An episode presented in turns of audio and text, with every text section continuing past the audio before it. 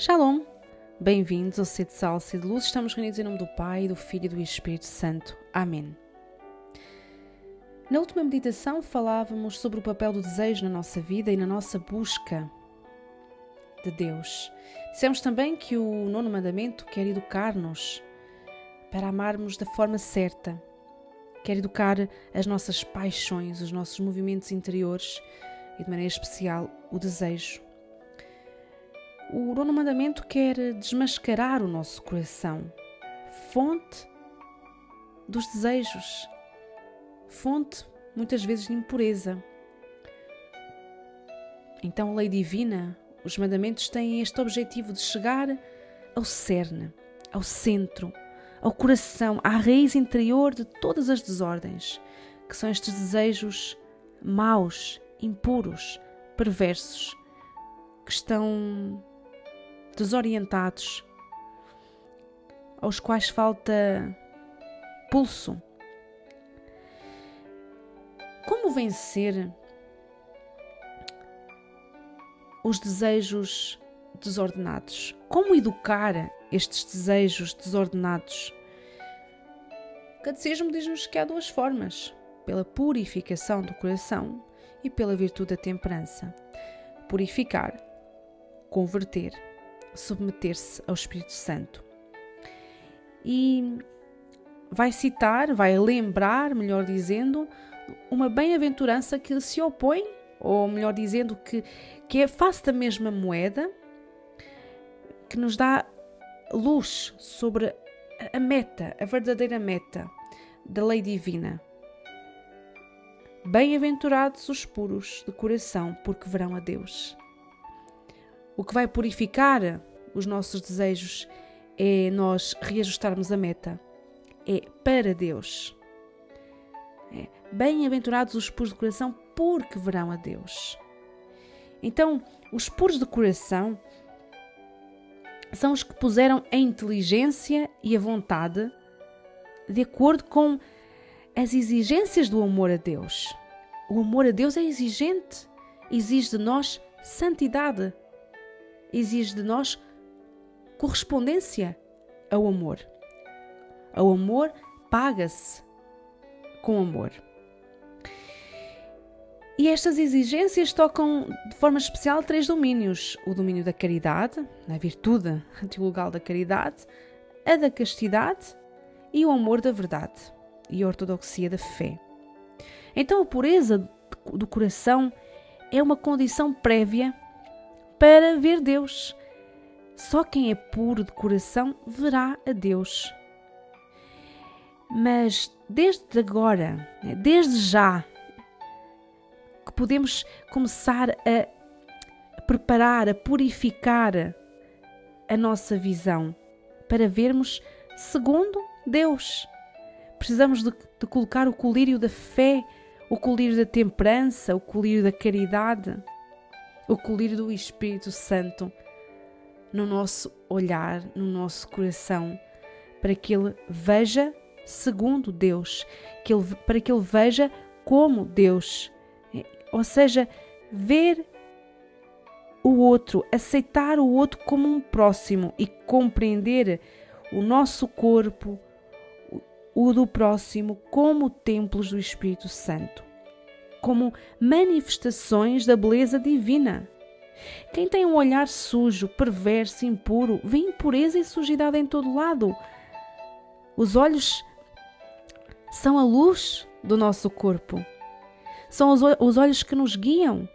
É com, se o nosso olhar, se os nossos desejos forem perversos, forem impuros, estiverem desordenados, tudo se torna impuro tudo se torna perverso. Então a pureza é uma virtude que está ligada a este, a esta lei, a este mandamento. E a pureza é esta virtude que se alcança com esforço. Nós falámos na última meditação desta luta entre os desejos da carne e os desejos do espírito. Precisamos da pureza para purificar os nossos desejos.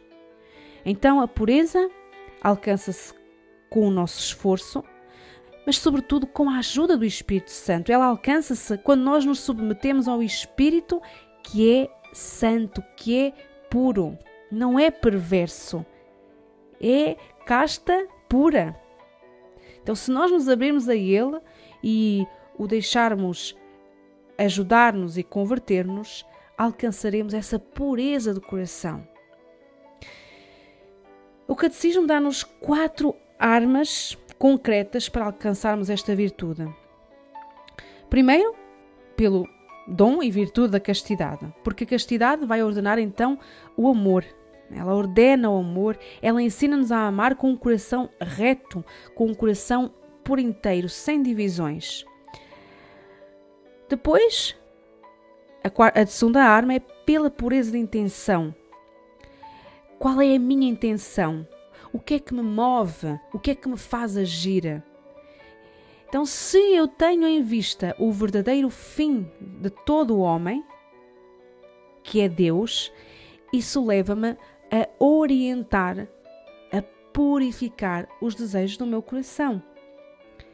E todos os batizados são convidados a tornarem-se puros do coração, a ter um olhar simples, para poderem descobrir e cumprir em tudo a vontade de Deus.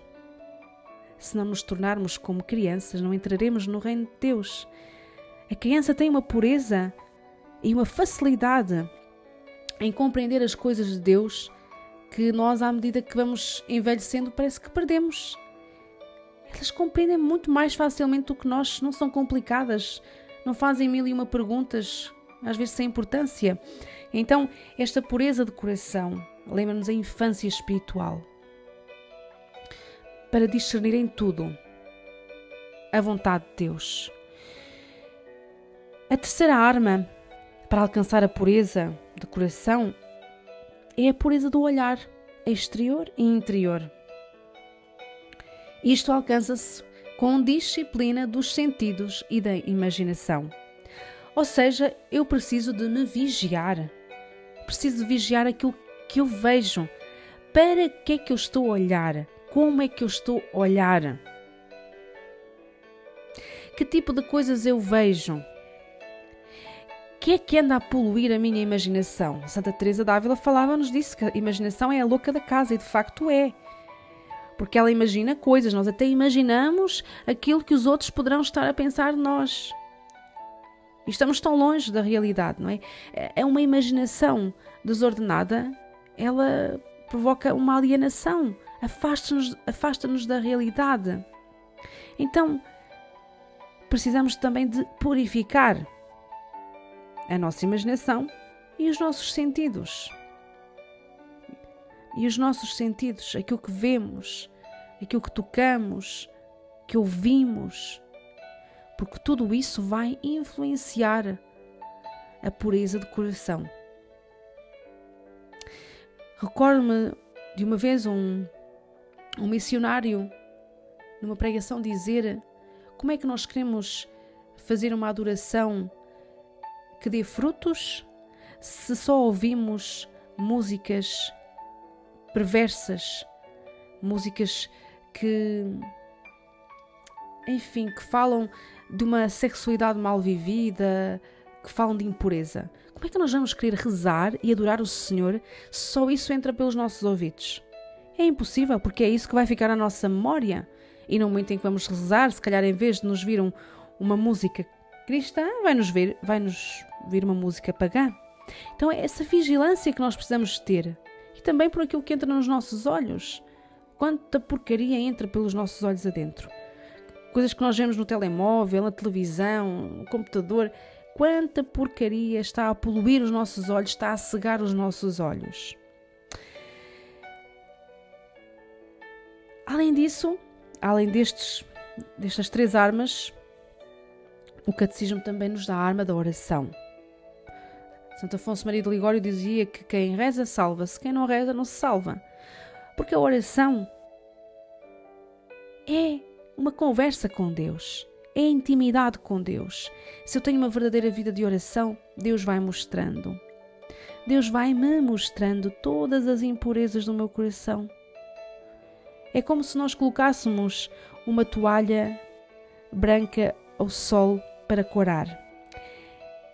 Sem o sol até parece que ela está bem lavada, mas quando nós a colocamos ao sol, nós percebemos que há ali manchas. Assim faz a luz da graça em nós, vai nos mostrando essas manchas que estão no nosso coração e que precisam ser purificadas com a lexívia do Espírito Santo, com a luz da graça. Então, quatro armas para alcançarmos a virtude da pureza: através do dom da castidade, que nos ensina a amar de forma reta íntegra, sem divisões, pela pureza de intenção, não nos esquecendo qual é o nosso fim, e o nosso fim é Deus e a sua vontade, pela pureza do olhar, disciplina dos sentidos e da imaginação, rejeitando todo o tipo de pensamentos que nos afastaria de Deus e que são impuros, e pela oração. Então, Além da pureza, temos uma outra virtude ligada a este mandamento. É, são duas virtudes que andam, que caminham juntas, que é a virtude do pudor, que hoje em dia está, está a ser um pouco esquecida, parece que foi colocada dentro de uma gaveta, fechada à chave e mais ninguém se lembra onde é que se arrumou a chave. Então o pudor, que não é puritani, puritanismo, é preserva protege a intimidade da pessoa. O pudor revela a alma da pessoa. Quando nós descobrimos o nosso corpo, se nós nos colocarmos nus diante de alguém, bom, essa pessoa muito dificilmente vai começar a pensar que tipo de sentimentos habitam no nosso coração, ou como é que será a nossa alma, porque o nosso olhar também está ferido, doente por causa do pecado original. Então, quando nós mostramos muito o corpo, acabamos por esconder a riqueza da nossa alma. Ou melhor dizendo, quando nós mostramos demasiado o nosso corpo, estamos a falar de que a nossa alma, no fundo, está doente. O pudor recusa mostrar aquilo que deve ficar oculto. Se nós pensarmos na igreja, aquilo que é mais valioso está escondido. O Santíssimo Sacramento está raramente exposto, não está exposto a toda a hora, há momentos para o fazer. Caso contrário, ele está lá fechado, dentro do tabernáculo, porque é precioso, é sagrado. O pudor ordena a castidade, a castidade ordena o pudor. O pudor orienta os nossos olhares e as nossas atitudes né, em conformidade com a dignidade das pessoas. O pudor protege o mistério da pessoa e do seu amor. O pudor é modéstia. O pudor vai nos inspirar na escolha do vestuário. O pudor é silencioso, é discreto, recatado. Não é curioso. O pudor é e a pureza são virtudes de Maria e dos santos. Ser puro é ter um olhar de criança, sem maldade, simples. São João Maria Vianney dizia que a pureza nos eleva acima de todas as criaturas corrompidas. E por causa dos seus sentimentos e dos seus desejos, ela faz-nos provar a mesma vida dos anjos. São João Crisóstomo dizia que a castidade de uma alma é de um preço tão grande aos olhos de Deus maior que a dos anjos, porque os cristãos só a podem adquirir pelo combate, pela luta, enquanto que os anjos têm esta virtude por natureza. Eles não têm que combater para a conservar ou para a ter, enquanto que nós, sim. É uma guerra contínua contra nós mesmos. E São Cipriano acrescentava que não só a castidade nos torna semelhantes aos anjos, mas ela ainda nos dá um caráter de semelhança com o próprio Jesus Cristo que é todo puro, todo casto, é uma alma casta. E uma alma casta é uma imagem viva de Deus sobre a terra. Então, quanto mais uma alma se desapega de si mesma, resistindo às suas paixões desordenadas, mais ela se une a Deus. E mais Deus se une a ela. Deus olha para aquela alma pura, simples, e vai ver nela uma esposa, uma bem-amada a quem se quer unir e vai fixar nela a sua morada para sempre. Então hoje podemos fazer um exame de consciência. Como estou a viver a virtude da pureza? Sou curioso, curiosa, indiscreta, provocador, provocadora? Tenho consciência de que o meu corpo e o dos outros são sagrados e que revelam o que temos na alma? A minha forma de vestir é modesta ou é sensual e provocadora? Procuro evitar aquilo que perturba a minha imaginação? Vigio o que entra pelos meus ouvidos, pelos meus olhos? Que tipo de programas de TV vejo? Que tipo de livros leio? Que tipo de conversas tenho? Hoje pedimos ao Senhor que purifique o nosso olhar, a nossa memória e a nossa imaginação e que nos faça ter apreço pela virtude da pureza e do pudor. E pedimos a São José para nos conceder a graça da virtude da pureza.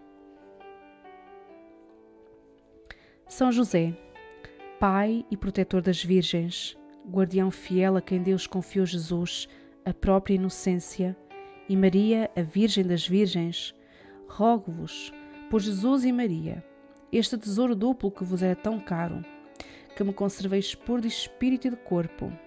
Eu, com a graça divina, sempre servirei a Jesus e a Maria em perfeita pureza. Amém. Estamos reunidos em nome do Pai, do Filho e do Espírito Santo. Amém.